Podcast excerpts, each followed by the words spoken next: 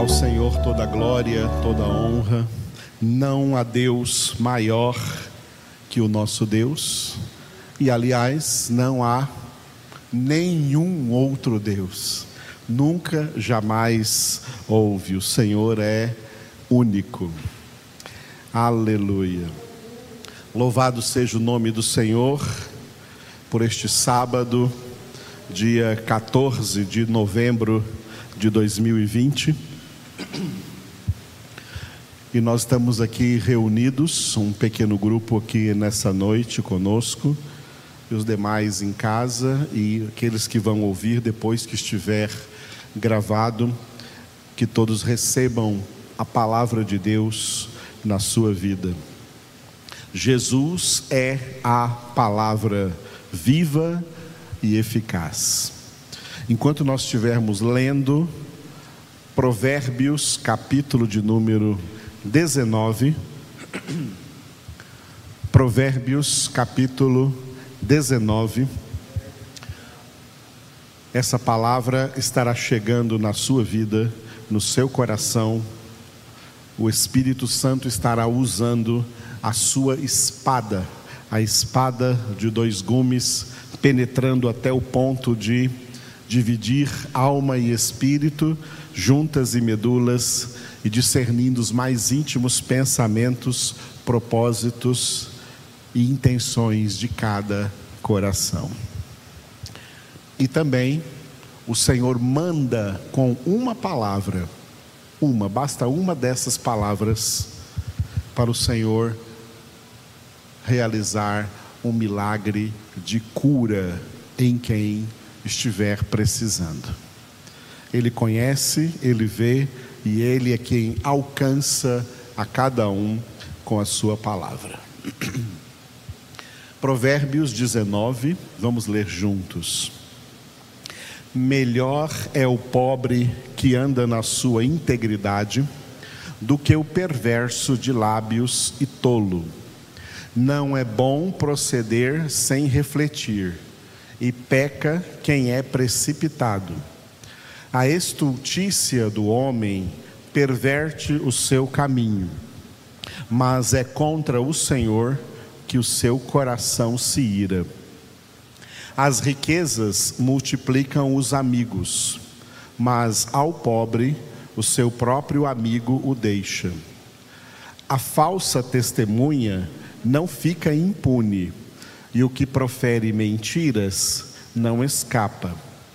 Ao generoso, muitos o adulam, e todos são amigos do que dá presentes. Se os irmãos do pobre o aborrecem, quanto mais se afastarão dele os seus amigos. Corre após eles com súplicas, mas não os alcança. O que adquire entendimento ama a sua alma. O que conserva a inteligência acha o bem. A falsa testemunha não fica impune, e o que profere mentiras perece. Ao insensato não convém a vida regalada, quanto menos ao escravo dominar os príncipes. A discrição do homem o torna longânimo e a sua glória é perdoar as injúrias.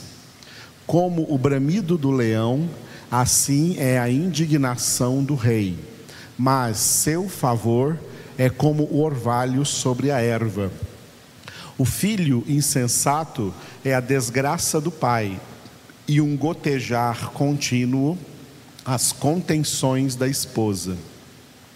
A casa e os bens vêm como herança dos pais, mas do Senhor a esposa prudente. A preguiça faz cair em profundo sono, e o ocioso vem a padecer fome. O que guarda o mandamento, guarda a sua alma, mas o que despreza os seus caminhos, esse morre. Quem se compadece do pobre, ao Senhor empresta, e este lhe paga o seu benefício. Castiga teu filho enquanto há esperança, mas não te excedas a ponto de matá-lo. Homem de grande ira tem de sofrer o dano, porque se tu o livrares, verá, virás ainda fazê-lo de novo. Ouve o conselho e recebe a instrução, para que seja sábio nos dias do porvir. Muitos propósitos há no coração do homem, mas o desígnio do Senhor permanecerá. O que torna agradável o homem é a sua misericórdia. O pobre é preferível ao mentiroso. O temor do Senhor conduz à vida. Aquele que o tem ficará satisfeito e mal nenhum o visitará. O preguiçoso mete a mão no prato e não quer ter o trabalho de levar à boca. Quando ferires ao escarnecedor, o simples aprenderá a prudência. Repreende ao sábio e crescerá em conhecimento.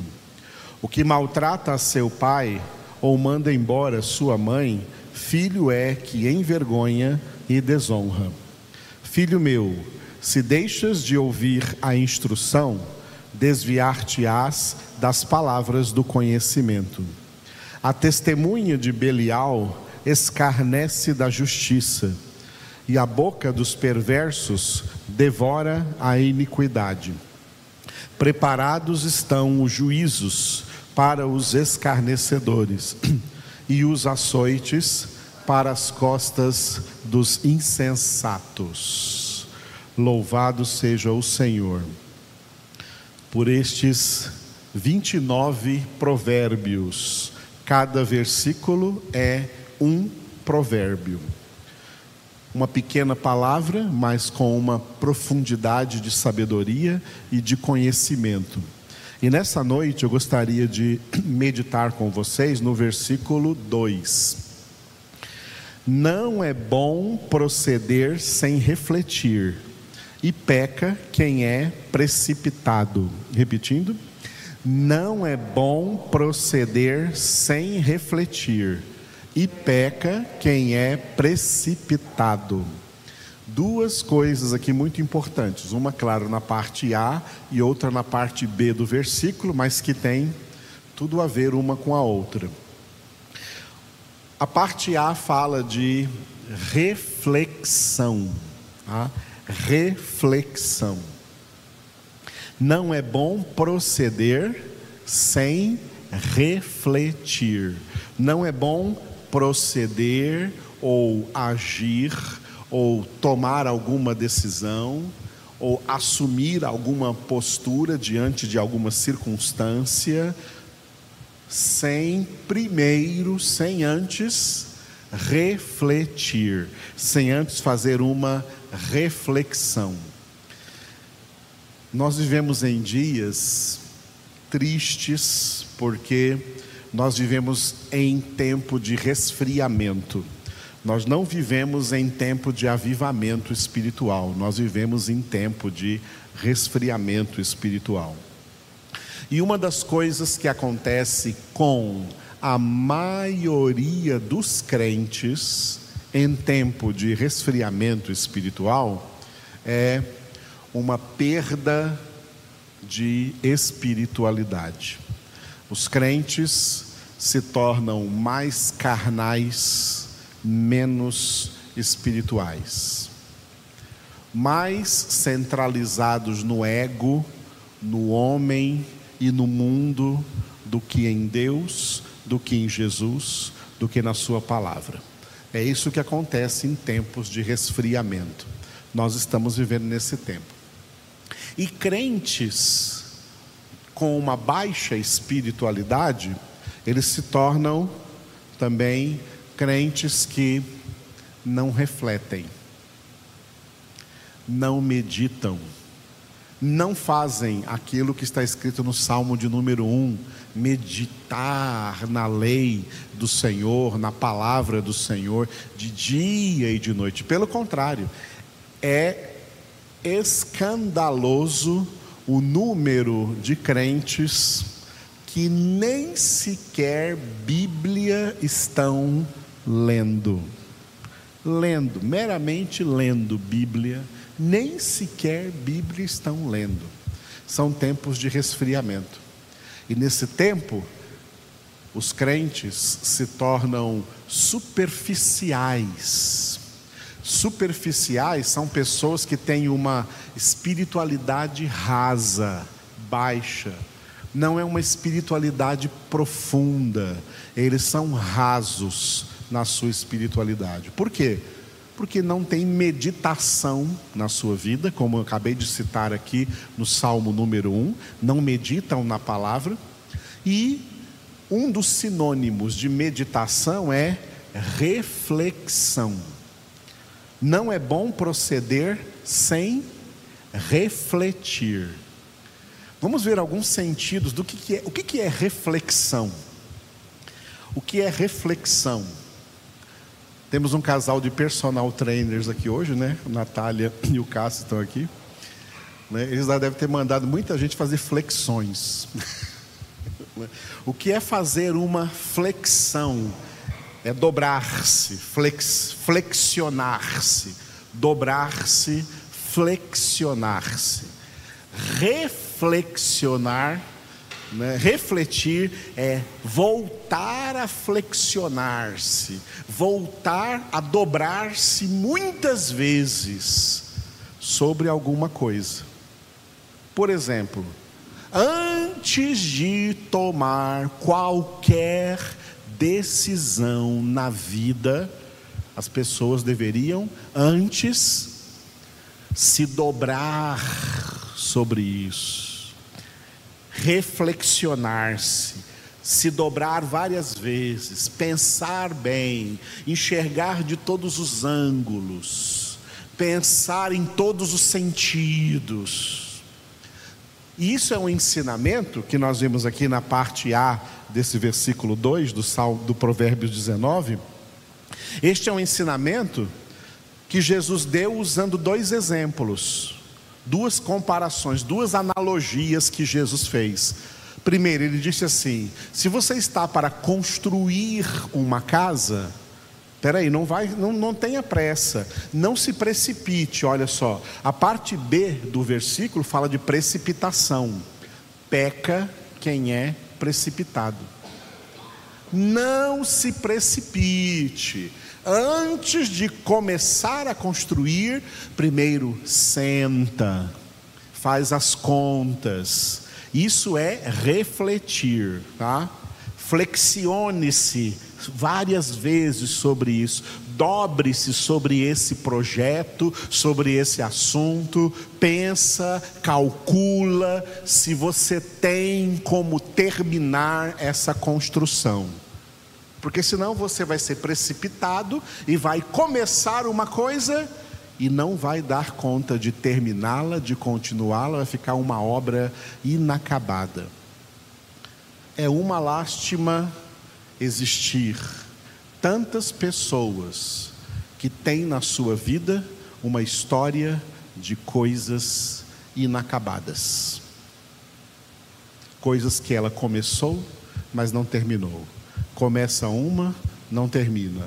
Começa outra, não termina. Começa outra, não termina. Cheia de coisas inacabadas. Sabe aonde isso vai chegar? Vai chegar também numa caminhada inacabada para o céu. E aí não chega no céu, porque para chegar no céu tem que ter uma caminhada completa. Tem que perseverar até o fim, não pode parar no meio do caminho. A salvação não é para quem para no meio do caminho.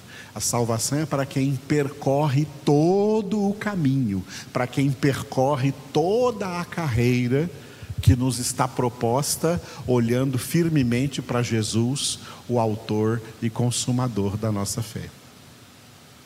Muita gente não acaba as coisas, isso é um sinal de que também não vai acabar a sua carreira. Por falta de quê? De dedicação, de empenho, de meditação, de reflexão, de pensar. É uma geração que não pensa, não gosta de pensar. Eles gostam de agir sem pensar. Eles não pensam para ver no que o seu agir vai acontecer.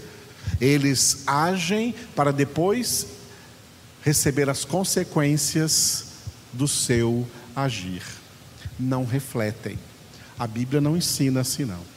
Os ensinos bíblicos, todos os ensinos bíblicos, todas as doutrinas bíblicas, toda a palavra de Deus tem dois caracteres importantes. Primeiro, tem o caráter preventivo. E segundo, tem o caráter corretivo.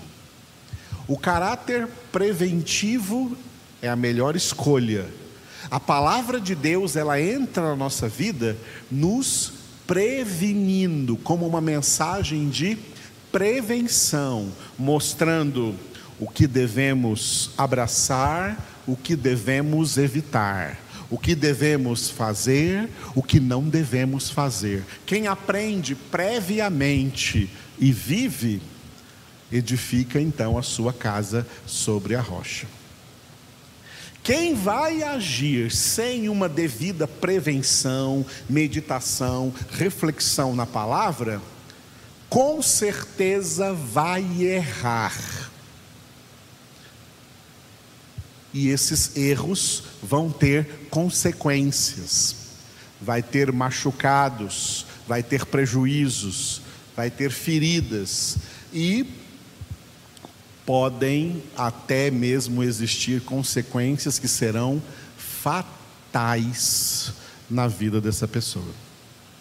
Tudo porque não pensou antes de agir, não refletiu antes de agir.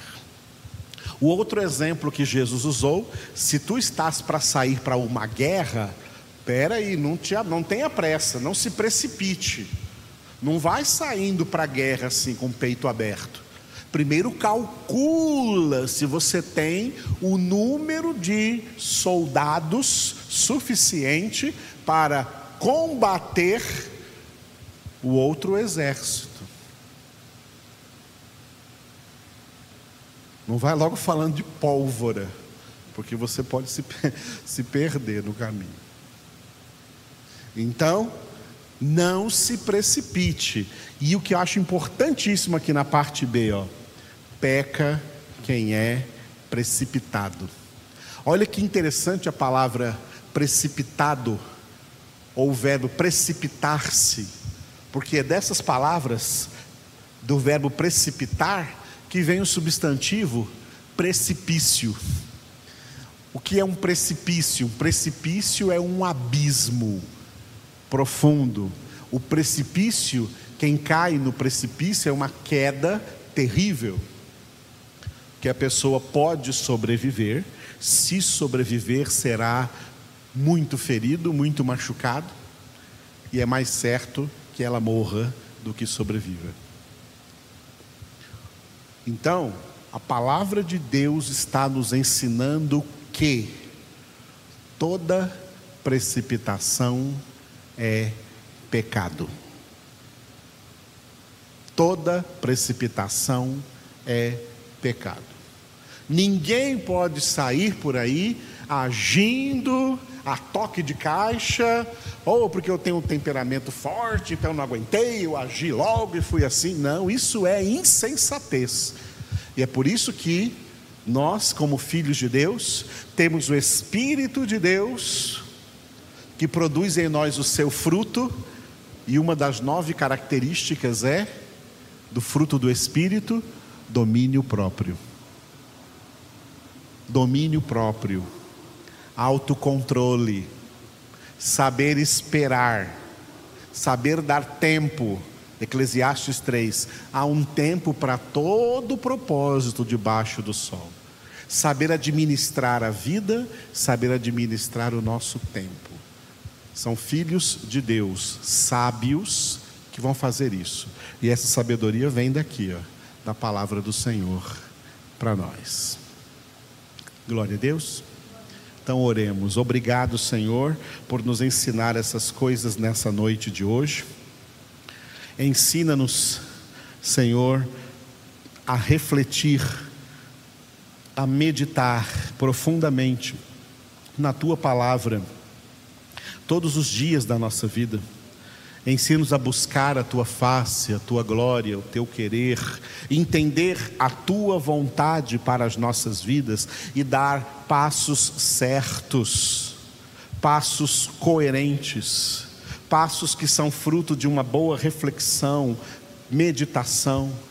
Não nos deixes tomar nenhuma decisão precipitada, não nos deixes dar passos em falso Dá-nos sabedoria para que nós possamos dar passos certos em todas as circunstâncias, em todas as situações que nós enfrentamos. Em nome de Jesus. Amém. Glória a.